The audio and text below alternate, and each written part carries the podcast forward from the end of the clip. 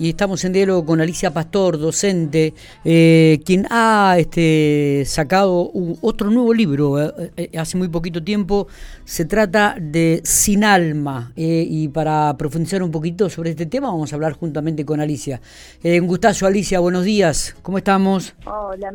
Hola Miguel, buen día, buen día a todos los que se están escuchando. ¿Cómo estamos? Bien, ¿Todo tranquilo? Todo bien, todo bien. Bueno, bueno, me, alegro mucho, me alegro mucho. Un gustazo hablar con vos. Alicia, eh, contanos un poquitito, ¿qué, qué, se refiere este libro Sin Alma? Título fuerte, por cierto, ¿eh? Sí, es como para mover estructuras, pero en realidad este, nadie puede vivir sin alma, ¿no?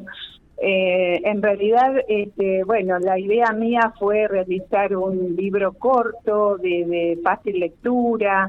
Eh, en realidad es un ebook o sea, no lo, no lo van a conseguir en papel, formato papel, sino que lo van a conseguir en formato digital. eh, y bueno, se me ocurrió hacer este una, una idea de un viaje en tren, preparar el viaje. Y, y bueno, lo que, primero que tenés que hacer para preparar el viaje, que ¿Qué decís vos? ¿Qué hay que hacer para, preparar un viaje? Y, sobre todo, primero saber a dónde nos vamos a dirigir, sobre todo. Exacto, ¿no?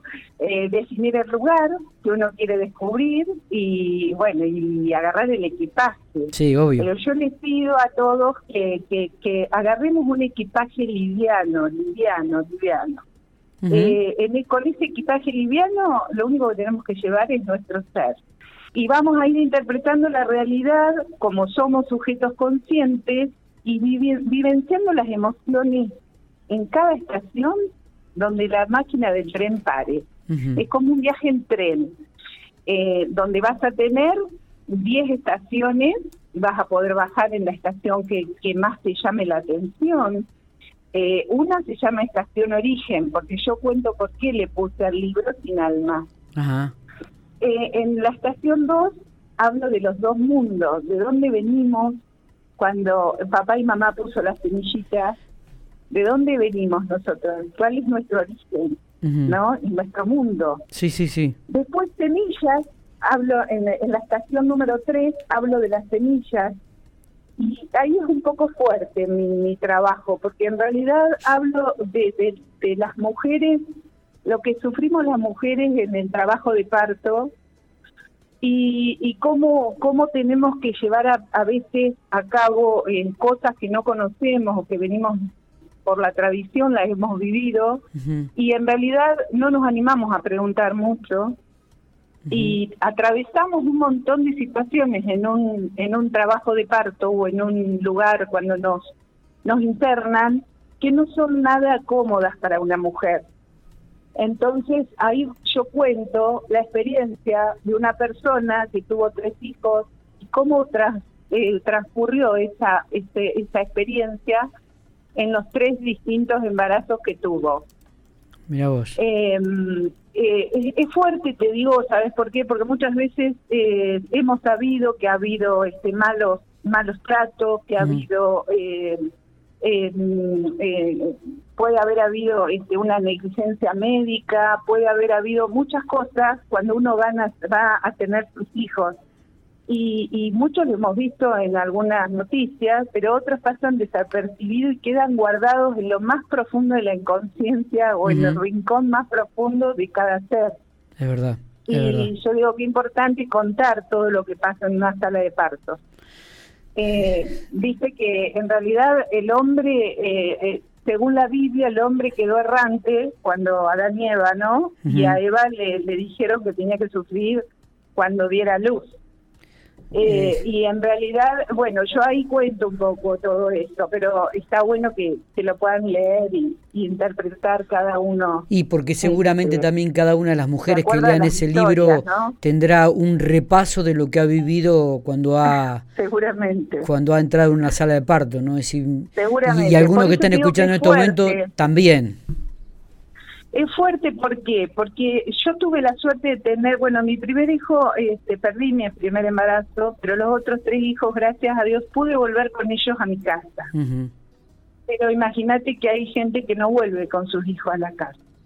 Entonces, este, es profundo, es profundo y, y, bueno, por eso digo que, que viste, eh, este, cada uno lo va a vivir de distinta forma, ¿no es cierto? Totalmente, claro que sí. Eh, después, bueno, viene la estación 5, que es el desapego, viste, los que tenemos hijos ya en edad de que se van de la casa. Eh, ver ese desapego, ¿no? Poder haber cuidado a nuestros hijos, haberle dado todo el amor de padre, haberlos enseñado a, a volar, y cuando se van darte cuenta que no son tus hijos, sino son hijos de la vida y que, que bueno, que ellos tienen que formarse su propio camino, ¿no? Sí, lo que pasa es que uno no se resigna a esto, ¿no? A, a dejarlo muchas veces. Yo ahí en el libro este, hablo de eso también y de, y de la manera que vamos a tratar de, desapegarnos a, a, las cosas que amamos, que no significa eh, dejar de amar o dejar de querer a alguien porque nos desapegamos. Por eso explico bien qué quiere decir. Este, porque hay que amar y desapegarse con amor, no con, con otra cosa, ¿no?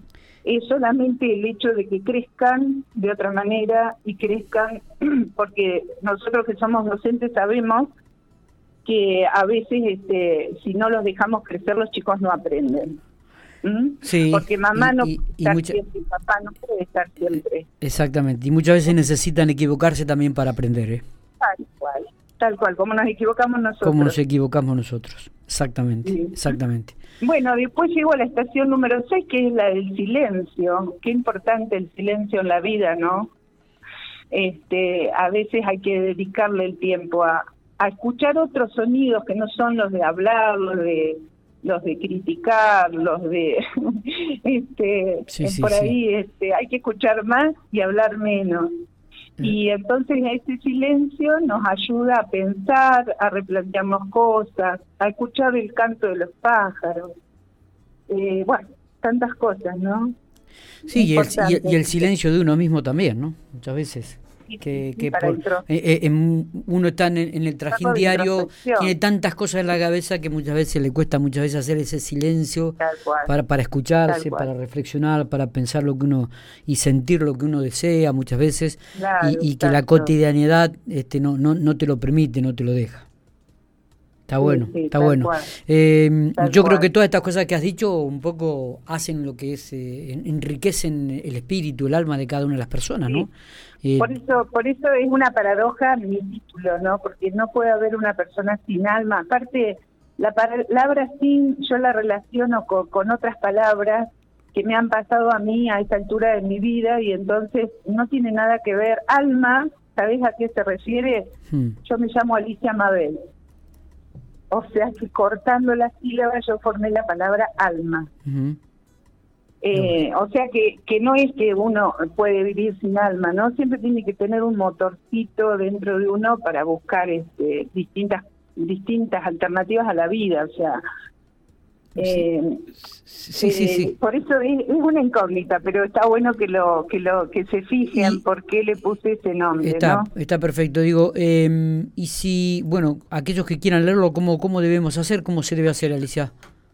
Mira, eh, en realidad lo está comercializando eh, la editorial, que la editorial es este, Vuelta a Casa, editorial, y habría que mandar un mail a la editorial para poder ponerse en contacto con ellos y cómo lo tenés que conseguir, te, contestan enseguida el mail. Y, ah, bien, ¿Y, el mail cuál sería? ¿Lo tenés ahí como para anotarlo y ponerlo en la nota para que la gente que quiera leerlo pueda hacer? Yo te lo paso después ah, porque perfecto. en el momento ahora no lo tengo, Correcto. un Gmail pero te lo paso bien por las dudas. Sí, sí, sí. Eh, y bueno, te digo, terminamos con Mindfulness, que es la estación 7, que es anclarse en, en, el tema de, de, vivir el hoy, el momento, y hacer algunas algunas este, ejercicios de relajación y de, de pensar que, que no tengo que vivir aferrado al pasado, porque el pasado ya pasó, ni tengo que vivir pensando en el futuro porque me da ansiedad, me da este me produce algo que algo que, que no vino y que no llegó a mi vida y entonces me produce cosas que no que no las puedo manejar. entonces lo mejor es anclarse en el hoy, en el presente. Y bueno, la estación que más les va a gustar es la recreo porque cuento cuentos, historias, que algunas son verdaderas y otras son, vieron, eh, como todo como todo escritor muchas veces uno inventa un poco. Y, si te volar la imaginación.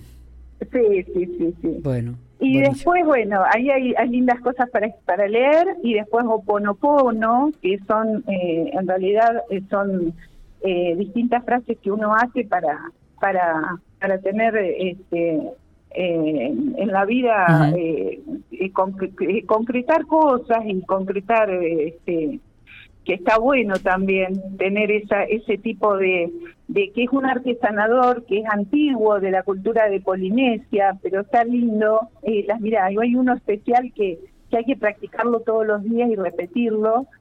Y dice, lo siento, perdóname, gracias y te amo. Son palabras sanadoras. Mira vos. Y bueno, y el último es un vision board, que un vision board significa un tablero o una tabla donde cada uno de nosotros tiene que escribir cuál sería su, su propuesta para, para los próximos tiempos. O sea, siempre tenemos que tener eh, proyectos. La vida no puede vivir, estar sin proyectos. Este, em, eso es eh, la última estación. ¿Eh? Bueno. Este, tener los objetivos en mano, escribirlos eh, y declarar las intenciones que uno quiera para, para que la vida sea mejor y, mejor vivida, ¿no? Seguro, seguro. Este, así que bueno. vamos, a estar, vamos a estar atentos, vamos a hacer este, los contactos como para poder enriquecernos, leer el libro y después seguramente lo comentaremos, Alicia. Dale, dale, dale, ¿Eh? cómo no, cómo no. Así que gracias por estos minutos, un gustazo. Eh, vamos a estar en contacto, eh, vamos a estar en contacto. Dale.